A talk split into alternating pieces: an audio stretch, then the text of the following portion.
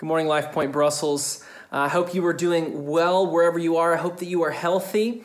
Uh, last week, we celebrated Easter together, the greatest Sunday of the year, but we celebrated it with a lot of mixed emotions. So we celebrated Easter with a lot of joy as we remembered our risen Lord, our, our, our King who conquered sin, hell, the grave, and stands victorious. We, we had great joy as we, as we remembered that, but we also had a great deal of sorrow because we longed to be together, celebrating that as a as a body unified by more than just you know virtual uh, you know connection, but but a real physical connection. We we mourned that.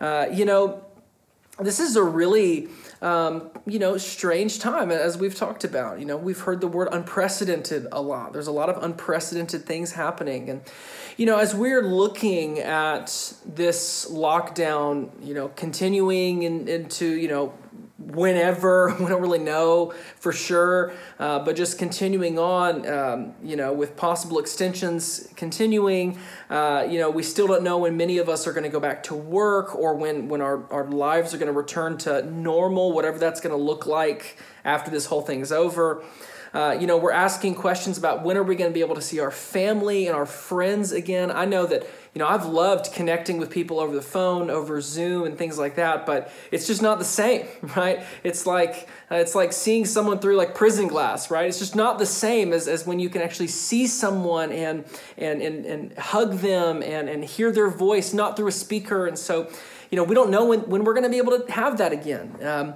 uh, we don't know when we're going to be able to gather as a church again. You know, we, we have some estimates, some ideas, but we don't know for sure. And so, with all of these things being as they are, uh, it, it can become really difficult for us to keep our emotions in check, uh, to really keep a handle on our feelings and our sort of emotional selves. You know, maybe some of us feel that our emotions are as fragile as ever. Uh, maybe others feel like you know your emotions sway back and forth every single day, and you know some days are great and you're feeling awesome. Other days are really tough and, and, and it's a really great struggle. You know, as the lockdown continues, as changes are made in our places of work, as our loved ones battle illness for some of us, uh, as, as some of us have loved ones or are ourselves out of work, uh, I, I imagine that many who hear my voice in this last month that you've broken down at some point. I imagine that, that many who, who are hearing my voice, you've not just had nothing but good days in this past month. Uh, uh, you know, if you're anything like me, in situations like this, if I'm not careful, my mind rushes to the worst case scenario. Okay, that's how my mind works, right? I'm just gonna, if, if I'm not careful, I'm gonna rush to the worst case scenario. And then when that happens, when we allow ourselves to do that, we become prone to panic attacks, to severe anxiety, and, and really intense sorrow. We lose sleep, we can't eat, we can't breathe right. You know, we get headaches, all these things because we're really letting our emotions run wild. And it makes sense because this is a very difficult time emotionally. So, today I want us to talk about emotions. Uh, I want us to see that uh, our emotions are real, uh, they are important, uh, but they aren't ultimate. Right? Today uh, we're going to be looking at a, a story about King David that's found in 1 Samuel chapter 21. And this, is, this story is going to show us the danger of unchecked emotions. Okay, the danger of letting emotions guide our hearts and determine our actions. So, the main idea I want us to walk away with today is emotions are a gauge, not a guide. Okay, emotions are a gauge, not a guide. So, uh, let's pray together and then we're going to hop into some of the context about 1 Samuel 21. Let's pray. Father God, thank you for this time we have together this morning. I ask that you would bless the teaching and hearing of your word.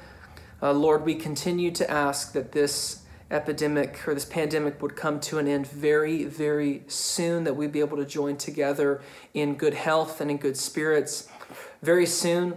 Uh, Lord, sometimes the only thing we know is that you know what you're doing. And so, in a world of uncertainty, we know that our God knows exactly what He's doing. And so, we may not know your plan, we don't know all of your ways, but we do know that you're good, and we can trust you. And so, Lord, bless this time. We say all this in Christ's name. Amen.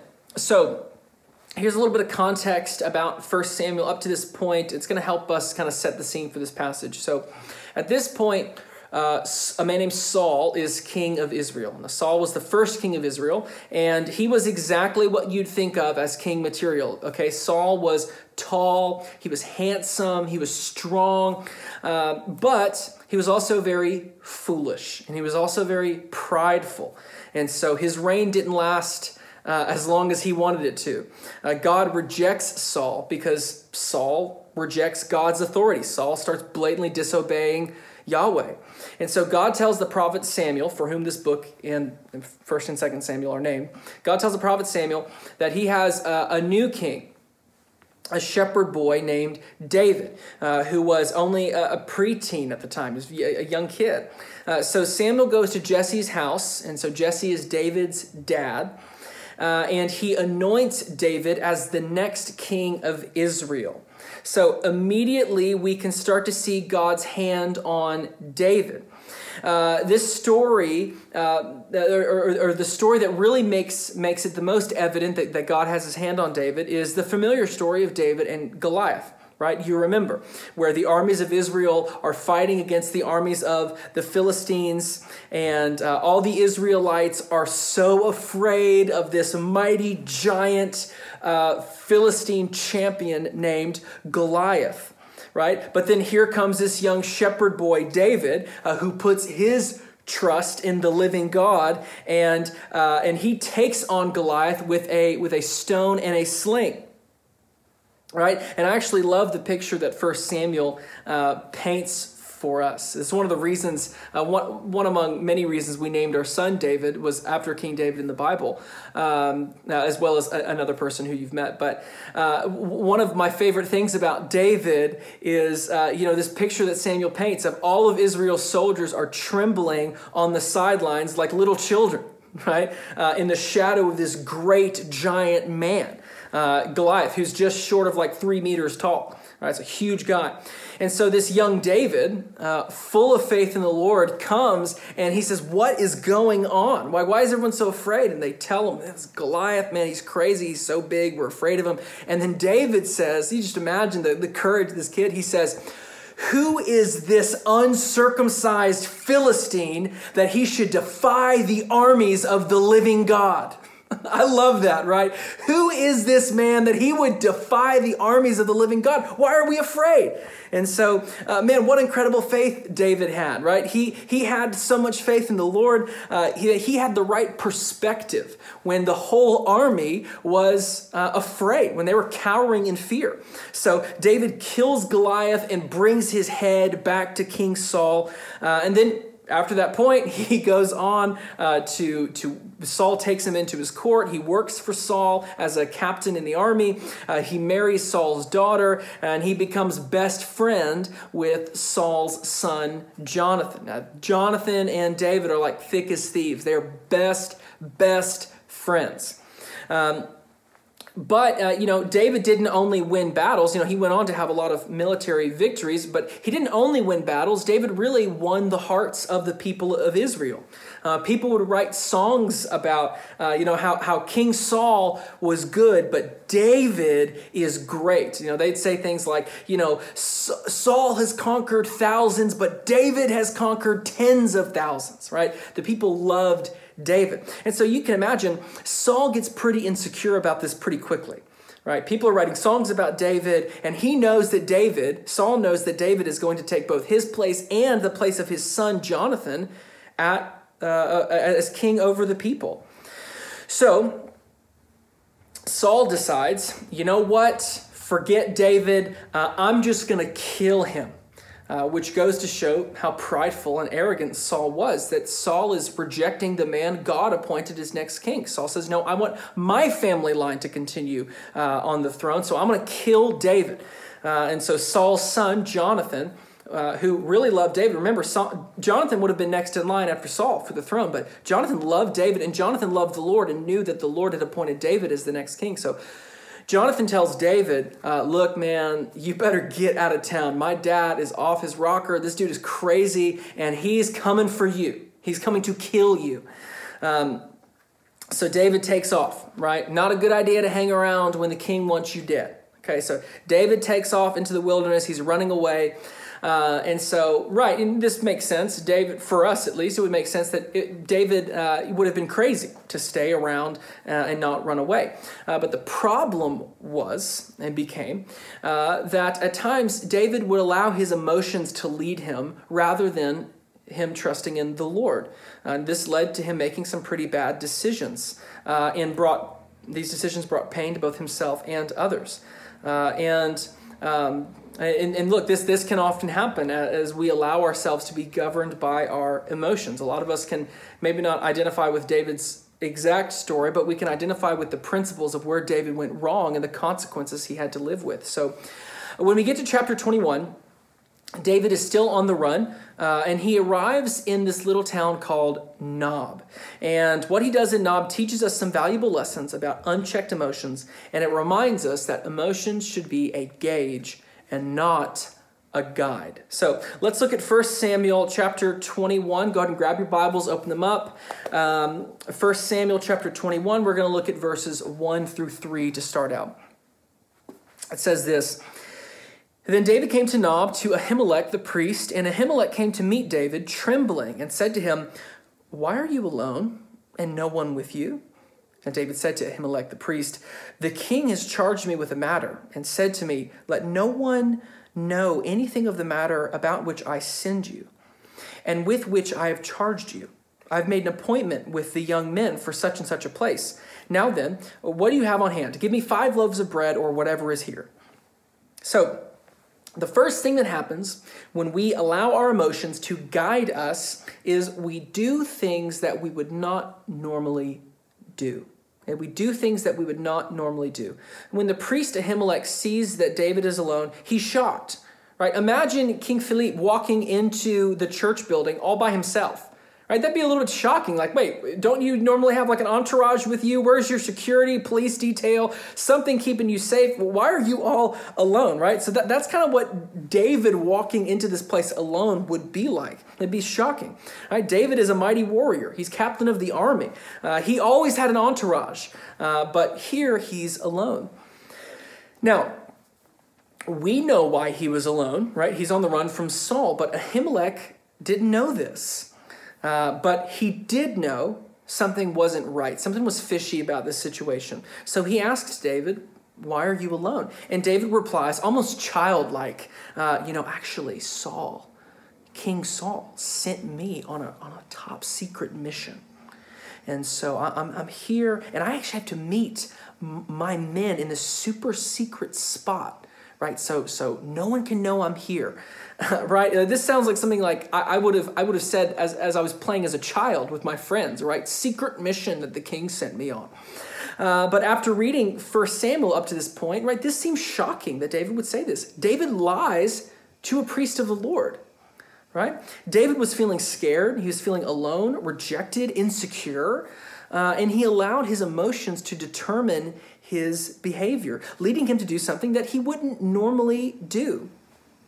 Right? This is the man who God uh, uh, literally took from shepherding in a field to being anointed the next king of Israel. Right? God brought him from being a nobody to being a hero in Israel in no time flat. Right? So, yet Yet here we see that David is letting his emotions guide his heart. Rather than allowing his emotions to be a gauge, right, something kind of allowing him to get a sense of what he feels and what he thinks, uh, he gives into his emotions and, and he manipulates a man of God. And as we'll see, this is going to have deadly consequences. You know, people love to use the phrase, follow your heart. Like, do whatever feels right in your heart. But I'm here to tell you don't follow your heart. Don't listen. Don't let your emotions be your guide. Don't let your feelings be your guide. Listen to what Jeremiah 17 9 says. It says, uh, the, the heart is deceitful above all things. Let me say that again. The heart is deceitful above all things and desperately sick. Who can understand it? Right? When we allow our emotions and feelings to guide us in our lives, we become capable of doing things that we would have never imagined. Right? When the truth is clouded out by our feelings, then we are on a pathway to more pain in our lives. You know, this crisis time we're in now is definitely putting a strain on emotions right? It, it, it, it's leading people to do things that are destructive, maybe do, doing things that are destructive in, in, in higher quantities and to a greater degrees than they were before. You know, for example, porn sites are seeing a spike in viewership as people are self quarantined at home and as people are bored, looking for something to take their minds off of what's going on. Uh, some governments are expecting to see a rise in divorces as a result of the lockdown. You know, as people are stressed and start to get angry and lash out, they just get tired of their spouses after being confined in, in the home for this long. You know, there are concerns that suicide rates will increase as people are locked inside, losing their jobs, or many other things. Right? Don't think that only other people's unchecked emotions will lead to mental breakdowns or other sinful behaviors. Don't think this is only a problem for other people, that, that whoever you are, you're strong enough, that you've got enough of a check on your emotions. And don't think that, that you're not susceptible to this. I have to remember that I'm, uh, that I'm still susceptible to this. Right? Anyone who allows their emotions to be the captain of their ship is on their way toward misery and destruction. Right? And so I believe that God has you, wherever you are, tuned in to this sermon this morning um, to say, wait, right? Don't react based on what you're feeling, right? Don't let your emotions be your guide and lead you into a world of pain, right? Let my truth, let God's truth be your guide. God's truth, God's revealed, the, the, the, the truth that God has revealed in His Word this transcends all feelings and emotion. You know, emotions change based on situations. Emotions are like foliage in the trees, they just sway back and forth based on how the wind is blowing. Uh, but God's word stands firm through all seasons of life, and never changing no matter what happens in the world around us. By God's grace, we have to discipline ourselves uh, to bring our emotions under the authority and guidance of God's word. Okay? Emotions are not our guide. God's word is our guide. Okay? We cannot get these things mixed up because often we can we can reverse these things you know many a time many times we can allow our emotions to be our guide and god's word to kind of be our gauge right god's word can can easily become if we're not careful one of one of many factors that kind of we that, that we bring into consideration during different situations right? It can serve as some good advice uh, to be utilized when we want it but the true foundation of our behavior is our emotions. That's what can happen if we're not careful. But this is this is all wrong God's word is the foundation upon which we build our lives. And our emotions and feelings are not to determine whether or not we obey what God's word says. Our emotions and feelings should be brought under the authority. They should be subdued under the authority of God's word. Now, this is not easy, but it's something that we must do, not only for spiritual health, but for mental health. We have to bring our emotions in check, subdue them under the authority of the never changing word of the one true and living God. So when panic strikes, we are able to cling to the promises of God. Instead of running to porn or divorce or binge eating or watching TV all day and so on, we run to God's word and we allow it to shape our hearts. You know, when we're stressed, we shouldn't be reaching for our computer or for our refrigerator. Okay? We should be opening up God's word and we should remind ourselves of his promises that he has in there for us.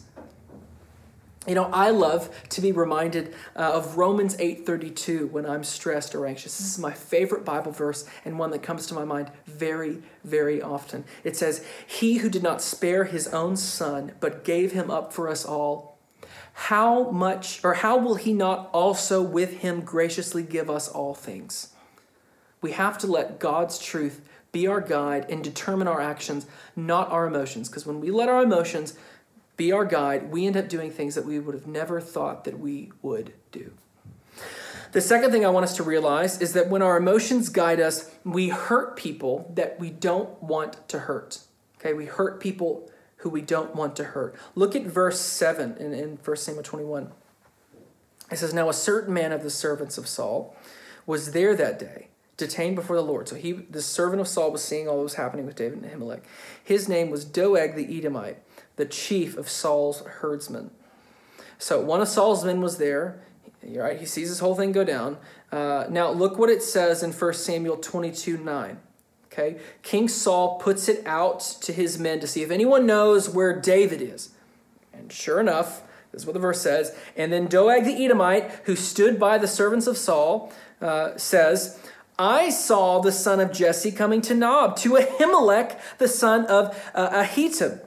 So Saul gathers up his men and heads to Nob, where he confronts Ahimelech, asking him why he helped David. And so Ahimelech responds, if you read the story, like, of course I helped David, right? David's your guy. He's in your court. I thought you, I thought you and David were cool. Uh, why wouldn't I help him? David is a great man, a great leader in our country. He's a great man of God. God's favor is on him. Uh, why, why would I not help him? He's your guy. But Saul says, Nope, he's not my guy. And here's what happens in chapter 22, verses 18 through 22. It says, And then the king said to Doeg, You turn and strike the priest.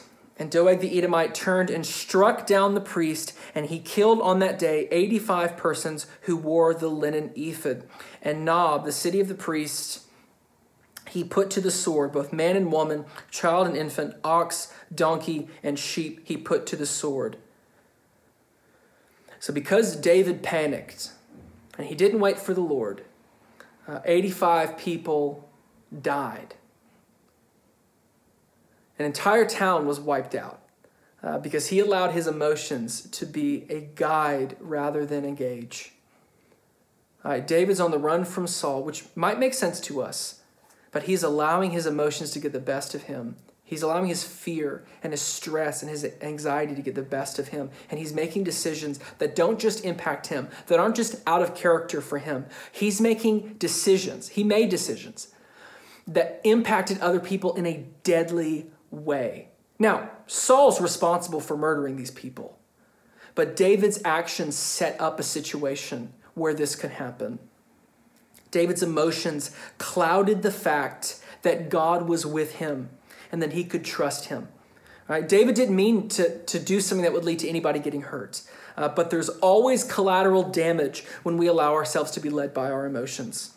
Right? When someone allows their emotions to lead them uh, to, you know, uh, when someone allows their emotions to lead them to become addicted to something like adult websites, uh, that's eventually going to lead to their marriage breaking down, or it's going to lead to an affair, which will then lead to their marriage either breaking down or, or, or being severely hurt right? Uh, when I say this, I'm reminded of a, of a quote um, that I, I don't know who said it, but I remember hearing this that, you know, when it was specifically given to men that when you commit adultery on your wife, the Lord will definitely forgive you. Your wife may forgive you, and your children will never forgive you. Uh, now, that's not gospel but but the point is that when when this thing happens man there is lasting effects that that, that impact people not only your wife not only you but your children. Man emotions leading us into these situations affect not only ourselves but affect others around us in long lasting ways. Man sin remember sin will always take you farther than you wanted to go Sin will always keep you longer than you wanted to stay. Sin will always ruin more than you think. That's a good reminder for all of us. Other people are affected by our sins. when a couple decides that they're just sick of each other uh, and their emotions lead them to forsaking the, the vows that they made to one another when they got married, their children suffer for it. Uh, man, we cannot allow our situations and our emotions to trump our trust in the Lord, right? Uh, certainly, if God can raise Jesus from the dead, then he can handle a pandemic. Right? If God can create the world from nothing, then uh, the economy is not out of his control. Right? Now, this doesn't mean that you know we'll always be healthy and rich, but it does mean that God uh, can and must be trusted no matter what happens. We don't have to be guided by our hearts. We don't have to be guided by our emotions and make impulsive, emotional decisions that eventually lead to, to, to, to, consequences that affect so many of those around us. We have to cling to the Lord and trust Him. He's good, friend. The Lord can be trusted uh, because He's never not good, right? We, uh, you know, as Christians, we can do things that honor the Lord, but we also are still frail. We're, are, are, are, we're still fickle in, in, in, our, in our own righteousness as we're growing to become more like like Christ, but God is consistently good. He's consistently honest. He is consistently merciful and gracious and sovereign. So we have to trust Him. And listen, uh, trusting Him is not going to lead to collateral damage for your family or for those around you. Trusting Him is going to lead to flourishing, both for you and for those around you. Families are better when fathers trust in the Lord. Families are better when marriages are strong and fathers and mothers together are, are serving and seeking the Lord and trusting in Him no matter what the circumstance says. Families are better. Your life is better when you obey the Lord. Okay? God designed a world where you get the most flourishing in your life. We've said last week, you get the most flourishing in your life when you obey Him and give Him glory. Right? Even when it doesn't seem that way. Even when it seems like, look, your emotions lie to you, right? The heart is deceitful. Your emotions will lie to you.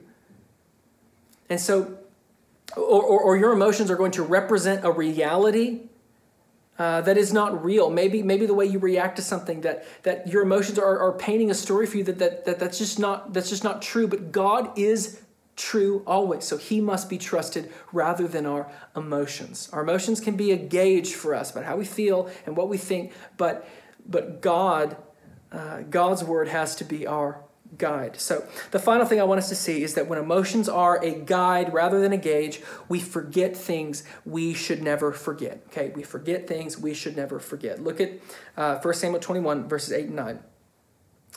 So this is before Ahimelech is killed. This is we're kind of going back in the story. Then David said to Ahimelech, uh, uh, "Then have you uh, then have you not here a spear or a sword at hand? For I have brought neither my sword nor my weapons with me, because the king's business required haste." Another lie.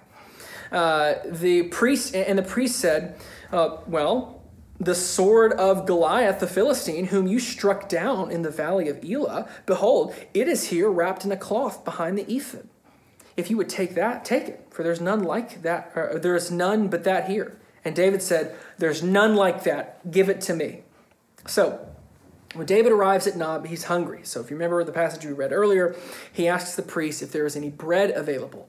And the priest said, well, you know, kind of technically no, uh, but I do have some holy bread, right? This, this holy bread called the bread of the presence. Uh, this was supposed to be, if you read Leviticus, this is supposed to be reserved for the priest. Only the priest was supposed to eat of this bread. But uh, technically, Ahimelech bends the rules and gives David some of the bread. By the way, Ahimelech wasn't sinning. Uh, Jesus later affirms in the Gospels Ahimelech's decision to break the letter of the law in order to fulfill the overall purpose and principle of the law and, and feeding David, who was in need.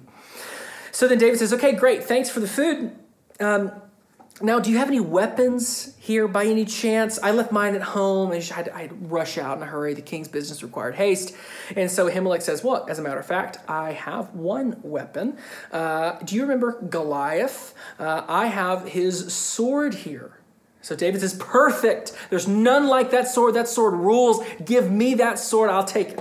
Uh, so n- notice here the irony of this situation. Notice the irony of the situation. It's like you can hear a record scratch and the story pause for a minute. Uh, it's almost as if God is saying, Hey, David, uh, you remember this sword, right? You remember the one who held it? Remember how afraid everyone was of him? But through me, you took him down like he was nothing? Remember how I was with you when you walked out to face him with a, a stone and a sling when you were just a boy? Do you remember what this sword represents? David here, this is the irony. David is putting his trust in a sword that used to be held by a man who David took down by God's power. Goliath put his strength in his sword. Goliath put his strength in his ability. But David took him down by God's power. Yet here is David holding Goliath's sword, feeling comfort and strength uh, uh, from this sword rather than trusting in the Lord. Right? That sword and the one who used to carry it was defenseless against the power of God. Yet here David is clinging to this sword. Right? The first time David held this sword, he used it to bring Goliath's head back to Saul. That was the first time David picked up that sword after that battle. But where's that faith now? Well, right now, you know, I know that we can all feel maybe a bit like David. You know, we're standing at a crossroads, many of us, or we've kind of been at a crossroads. You know, we've been dealing with frustration, isolation, boredom, or some of us busyness. I've heard from some of you, uh, you know, as I've talked, that some of you say, I'm as busy as ever with my work. You know, so whether it's boredom or busyness, uh, you know, we have stress, we have fear. Are we going to let these emotions be our guides? Or are we going to follow God's way rather than our own? Will we cling to Christ's promises in this time? Or will we give into the stress, or our stresses, our anxieties, and fear, and forget things that we should have never forgotten? You know, as we celebrated uh, Easter last week, uh, you know, as we remembering Christ's resurrection, I hope that we can succeed where David failed. Right? As soon as David saw that sword, he should have snapped back to reality.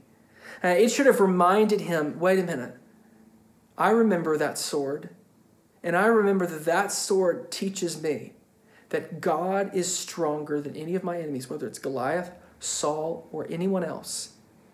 I put my faith in the Lord. You know, last Sunday was the ultimate reminder of that. Uh, if Jesus is alive, uh, then everything else is under control, right? If Jesus is alive, then uh, nothing can separate us from his love. So remember, now, wherever you are, remember. Remember how God has been faithful to you in your life. Don't let that truth be clouded out by emotions. Still the voices in your head with the truth of God's word. Commit to combating the, the, the things that pop up in your head, the stresses and anxiety the enemy as he's as he's breathing lies. Commit to combating those those emotions and those thoughts with the truth of God's word. You know, after the service ends, with your families, take some time to reflect on all the ways that God has been good to you in your life. Right, all the times that He's made a way when you thought it was impossible. All the times He brought redemption to that which sin ruined in your life. Ask yourself who has been consistently good to me? Christ or my emotions and my sin? Who has consistently led me the right direction? When I trust Christ or when I trust my emotions? Has my sin, has following my emotions ever led me to lasting joy? Has it ever actually fulfilled me? Has, has giving into a sinful desire actually ever brought fulfillment to me, lasting fulfillment? Or has it just lied to me over and over? Um, listen, that's what sin does, but Christ is not this way. Christ is enduringly faithful, and He is kind. He satisfies the deepest longings of your heart every time you turn to Him. You know, emotions can be a great gauge for us, helping us figure out how we feel in certain situations, but they're never to be our guide. God's truth is our guide. Friends, I do want to say this. There are going to be people who, who hear my voice right now who've never put their faith in Christ. And, and in that, if that's you, then unfortunately, right now, you don't have the ability quite yet to allow God's word to be your guide because you've not put your faith in Christ. He's not raised you from your spiritual deadness. But the good news is, He will. He's willing to. Uh, there's no better time uh, for the gospel call to go out to someone than right now as people are, are, are, are uncertain about the future. Uh, I, am going to give this reminder God holds the future. Uh, but He doesn't only hold the future, He holds eternity in His hands. And pandemic or no pandemic, every one of us will die one day and stand before God. And it doesn't matter if we die during a pandemic, it doesn't matter if we die 50 years from now. What matters is how do we respond to Jesus Christ? And friends, I want you to know uh, if, you, if you're hearing my voice and you've never put your faith in Jesus Christ, there is great hope in Christ. He is good, He's in control, He's your king, whether you know it or not. And so I would invite you now, today, don't put this off. I would invite you today to put your faith in Him for the first time, to trust in Him as your God and Savior, to cry out for Him to forgive you of your sins so that you may no longer be led by your sins, so that you may no longer be conquered by your sins, but that through Christ you would have freedom over your sins and freedom to enjoy life the way you were meant to enjoy it, and that is in service and in worship of your King and your Creator. I hope that you will do that if you hear my voice this morning, if you haven't yet. Listen, friends, God's truth is our guides. So let's commit to throwing ourselves onto His Word. Uh, let's commit to hiding His Word in our hearts and allowing our lives to be shaped by His Word. Uh, there's some great Bible reading plans out there. Uh, uh, w- later this week, uh, we'll, we'll, post some some good Bible reading plans that, that would be great for you to start during quarantine. Uh, quarantine, as maybe you have some free time on on, on your hands. Uh, if you want, open up your Bible and, and go to the book of John and begin reading one chapter a day. Something to to to put God's word into the rhythm of your life. If you do read God's word, but you're still feeling um, maybe ill equipped to deal with some emotions, uh, or or for any other reason, uh, commit to memorizing passages of God's Word. Maybe take a verse that you find particularly helpful and, and hopeful, maybe a promise that God makes that, that really speaks to your heart in this time, and memorize it. Write it down on a piece of paper. Write it down on multiple pieces of, pieces of papers and put it around your house so that you know anywhere you go in a room, you see this verse and, and, and, and put that word in your hearts. Hide it in your hearts so that when the, the voices of the enemy and, and the voices of our emotions come in, you can combat that with God's word. You don't have to necessarily go find your Bible, say, Oh, I got to find my Bible so I can find something to combat this. You have the word hidden in your heart so that you're able to say, No, actually, God's word says this. Uh, when I'm looking, watching the news or I'm on Facebook or whatever, I'm remembering God's word says this, and this is my hope during this time. So, uh, friends, I love you dearly. The other pastors and I, we pray for you weekly. We pray for you multiple, we, we pray for you daily. Uh, friends, we, we love you so much. Uh, I, I pray that, that there would be continued health and well being amongst all of you and your families. Uh, let, let, let, let's, let's pray together, and then we're going to close out our, our time in the Word. So let's pray. Father, thank you for our church. Lord, we are people who are weak we're admittedly weak. We're people who admittedly need your help. Lord, please help us fight not to be led by our emotions. Emotions are, are, are not necessarily bad in and of themselves, but emotions can quickly give way to sinful behaviors.